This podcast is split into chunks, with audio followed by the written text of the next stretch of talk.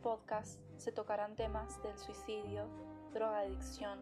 Por favor, si conoces a alguien o si tú estás en una situación así, por favor, busca ayuda.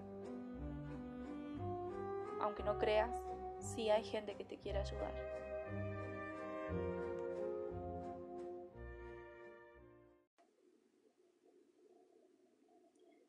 La noche se astilló de estrellas, mirándome alucinada.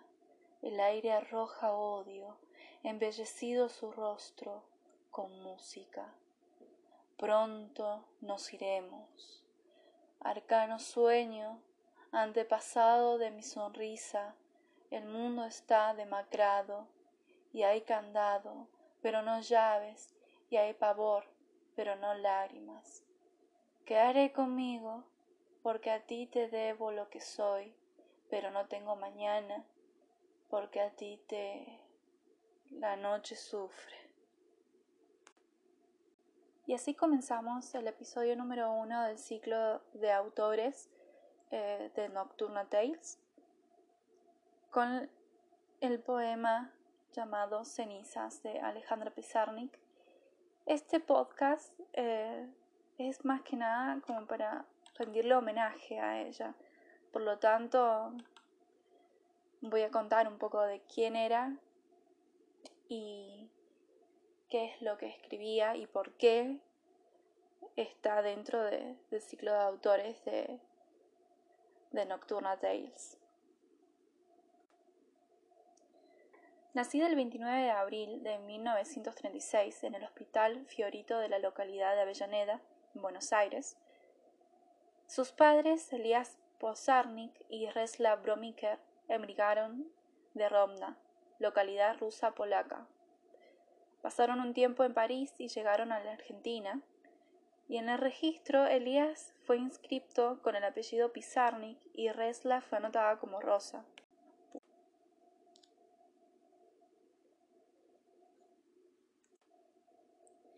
El hecho de haber emigrado ya desde, desde Rusia eh, los ata a ellos como familia a, a, un proceso de duelo, por así decirlo, porque eh, debe ser difícil irte de un país con toda tu familia. La, la verdad que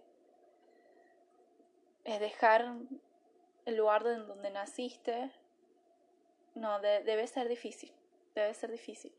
Y esto también eh, influyó bastante a Pizarnik. La infancia de Buma, que ese era su apodo de niña, eh, fue difícil y estuvo marcada por la baja autoestima, la comparación que hacían sus padres con la hermana mayor, Miriam. O sea, que tus padres te, te comparen con tu hermana mayor, no sé, eh, debe ser ya el comienzo es terrible. Y ella tenía un pequeño tartamudeo que reflejaba su poca confianza en sí misma. Y su adolescencia no lo fue tampoco bien. Estuvo marcada por el acné, el peso de su cuerpo también era algo que le afectaba bastante porque tenía tendencia a ser gordita y tenía asma. Así que todo esto influyó eh, a Buma para dar paso a sus letras oscuras. Y en lo que decía antes de, su familia, eh, también era perseguida por el recuerdo del nazismo en la Segunda Guerra Mundial. O sea que de por sí ya era una familia media problemática. Porque tener recuerdos cada dos por tres de tu pasado en otro país es, es abrumante. Encima con el nazismo y la Segunda Guerra Mundial se pasaron bastante. Era ya de por sí el tipo de chica rara, rebelde, no era parte de, las, de la norma de esa época, en donde una chica debía ser aplicada y educada. Simplemente no pertenecía al rebaño. Adoraba leer, desde Rimbaud hasta Rique. Era toda una lectora vivaz. El existencialismo, la libertad, la filosofía y las poesías eran sus temas predilectos.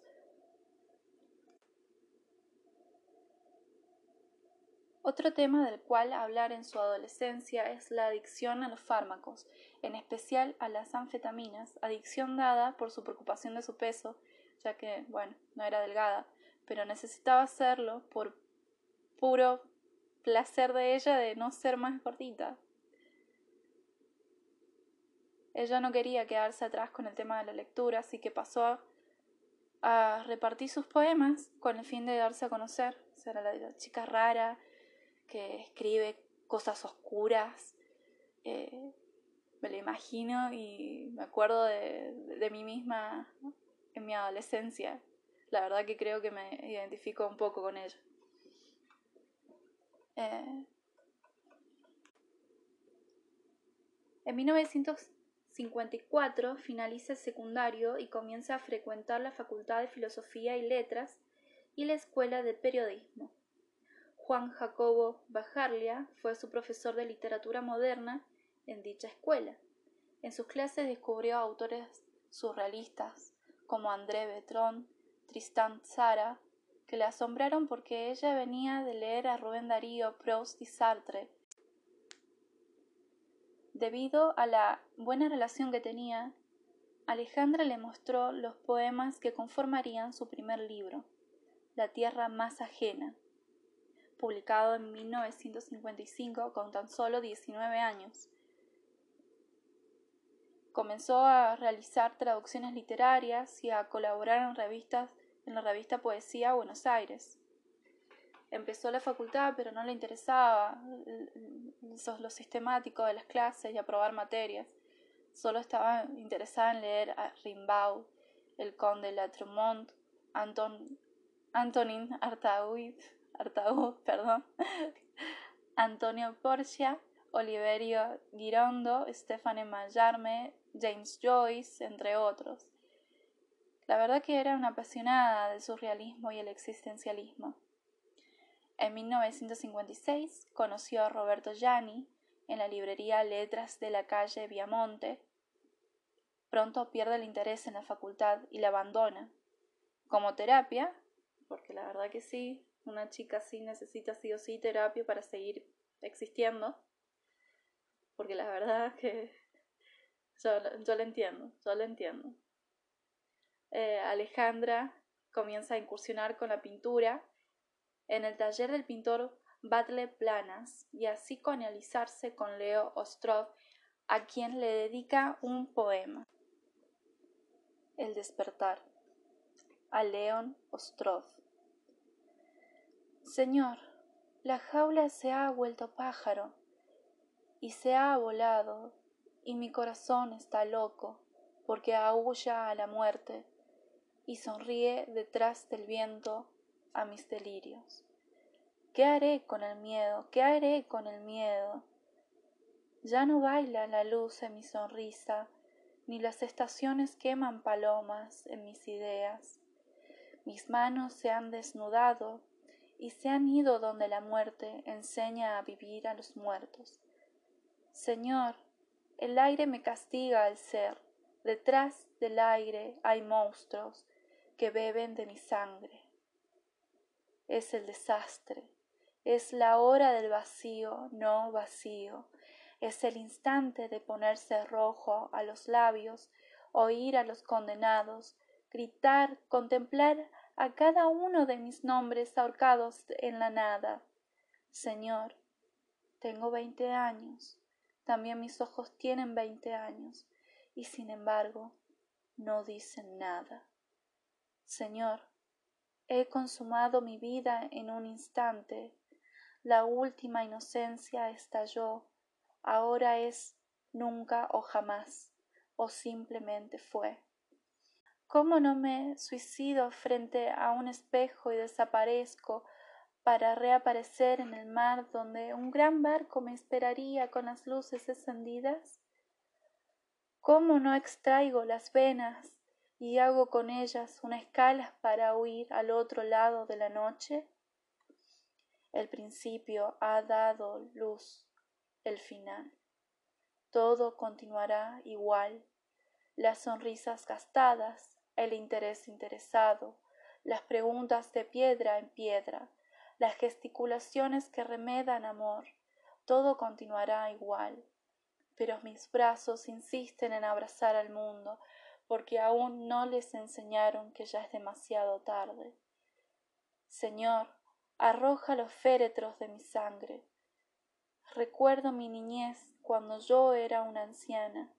Las flores morían en mis manos, porque la danza salvaje de la alegría le destruía el corazón. Recuerdo las negras mañanas de sol cuando era niña, es decir, ayer, es decir, hace siglos. Señor, la jaula se ha vuelto pájaro y ha devorado mis esperanzas. Señor, la jaula se ha vuelto pájaro, ¿qué haré con el miedo?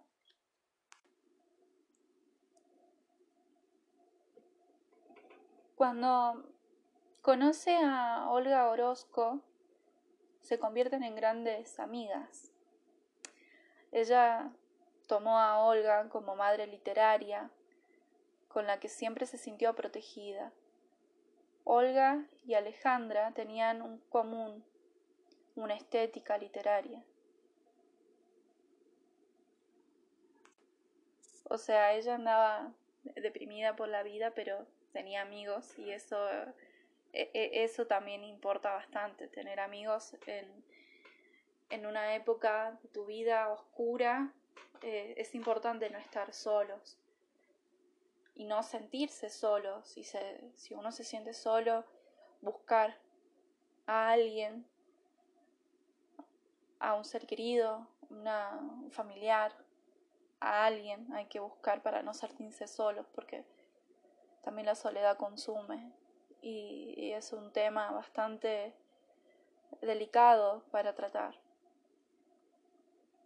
Así que ella se había influenciada por Olga, eh, por León Ostrov, o sea, bastante, tuvo bastante compañía. Y así es como también viaja a la ciudad de París en 1960 y se quedó cuatro años estudiando, conociendo poetas, intelectuales. Me imagino una tertulia con Alejandra, Simone de Beauvoir y Marguerite Duras, así que eh, tan mal no la pasaba. Trabajó para la revista Cuadernos y varias editoriales francesas.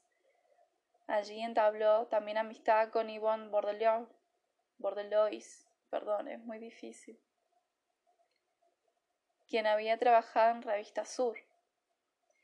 Eh, Alejandra vivía cerca de la Universidad de la Soborna, arriba de un restaurante chino. De lo único que podía hablar ella era solamente de literatura, o sea, era su vida, su trabajo, su, su cable a la tierra, por así decirlo. También estuvo trabajando como correctora en la misma ciudad, así que en cuanto a su personalidad era bastante exigente con ella misma. Eh, rompía las hojas donde escribían sus poemas. Incluso llegó también a quemar su primer libro, varias copias.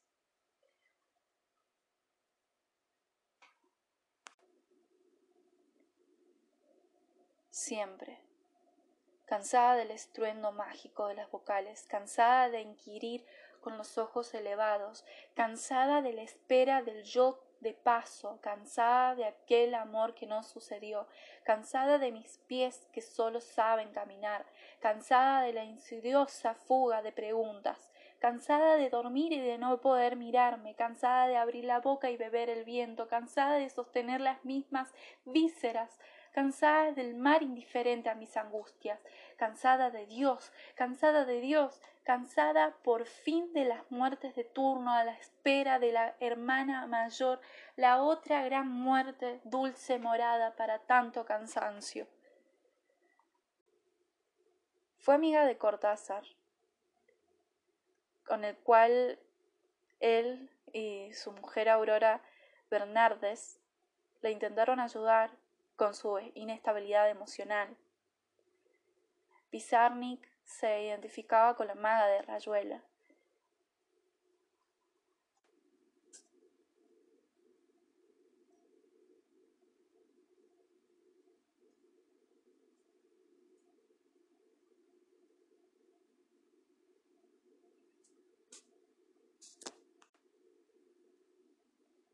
Compartieron una estética surrealista, un imaginario en común respecto de la infancia y del amor. Hicieron colaboraciones, eh, humor y poesía en un libro de Julio Cartázar, publicado en la caraqueña Revista Nacional de Cultura. Se prohíbe mirar al césped, buscar en honor de una pérdida y las uniones posibles. Así que tuvo bastantes colaboraciones.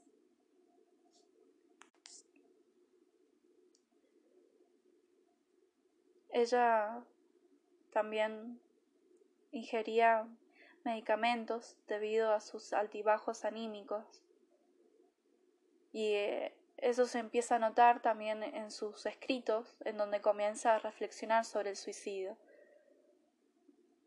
La verdad que, que sí tenía todas las pistas, daba todas las pistas de que en cualquier momento lo hacía. En ese momento ya la persona y la poeta se disociaban y retornó a su hogar a Buenos Aires totalmente angustiada y torturada, torturada por una mente divagante y totalmente destruida por sus pensamientos. A veces cuando, cuando uno piensa en el suicidio, eh, es para reflexionar más acerca de uno mismo. Si tan lejos llegarías por sentirte miserable, no sé. En mi caso ya no sé, pero en ella Creo que, que sí, que tenía todas las pistas. Daba todas las pistas de que sí.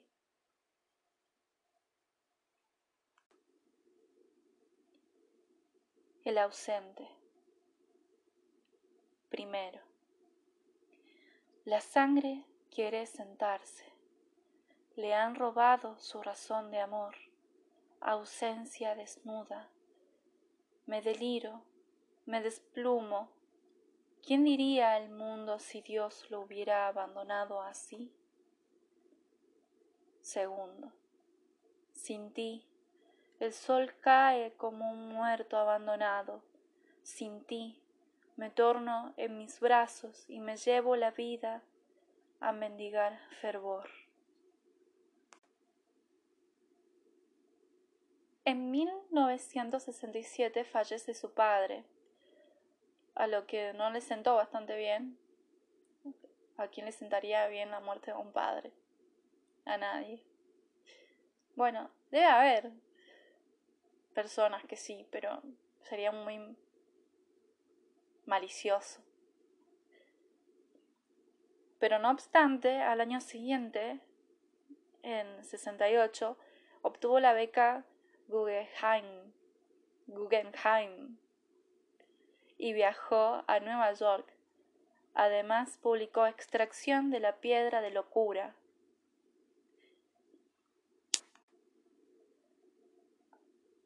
Aún deprimida, vuelve a París.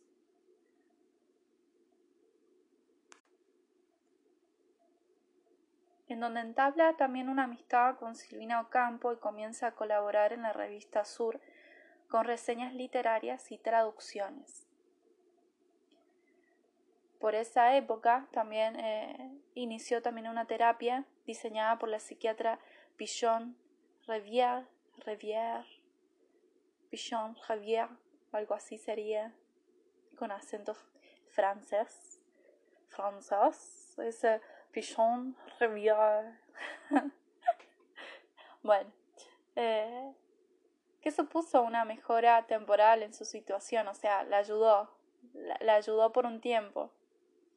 En el 69 publicó Nombres y Figuras, eh, reversionó la novela La Condesa Sangrienta en el 71 y ese mismo año también publica el poemario El infierno musical y ganó la beca Fulbright.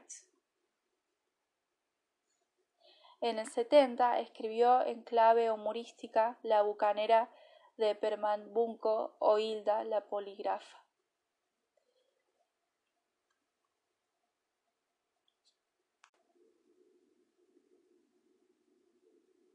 La última inocencia. Partir en cuerpo y alma, partir. Partir, deshacerse de las miradas, piedras opresoras que duermen en la garganta. He de partir, no más inercia bajo el sol, no más sangre anonadada, no más formar fila para morir.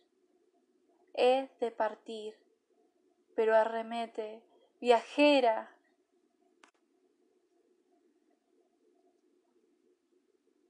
Anduvo también internada eh, varios meses en el hospital Pirovano, donde también tuvo sus intentos de suicidios hasta que al final, el 25 de septiembre de 1972, a los 36 años, en su departamento de la calle Montevideo, se quitó la vida ingiriendo pastillas de Seconal durante un fin de semana en el cual había salido con permiso del Hospital Psiquiátrico de Buenos Aires, en donde estuvo internada por un cuadro depresivo y por sus intentos de suicidio, valga la redundancia.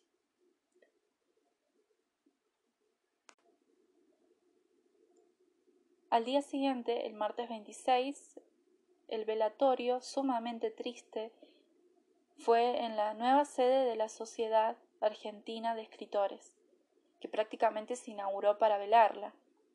En el pizarrón de sus recámaras se encontraron los últimos versos de la poeta. No quiero ir nada más que hasta el fondo.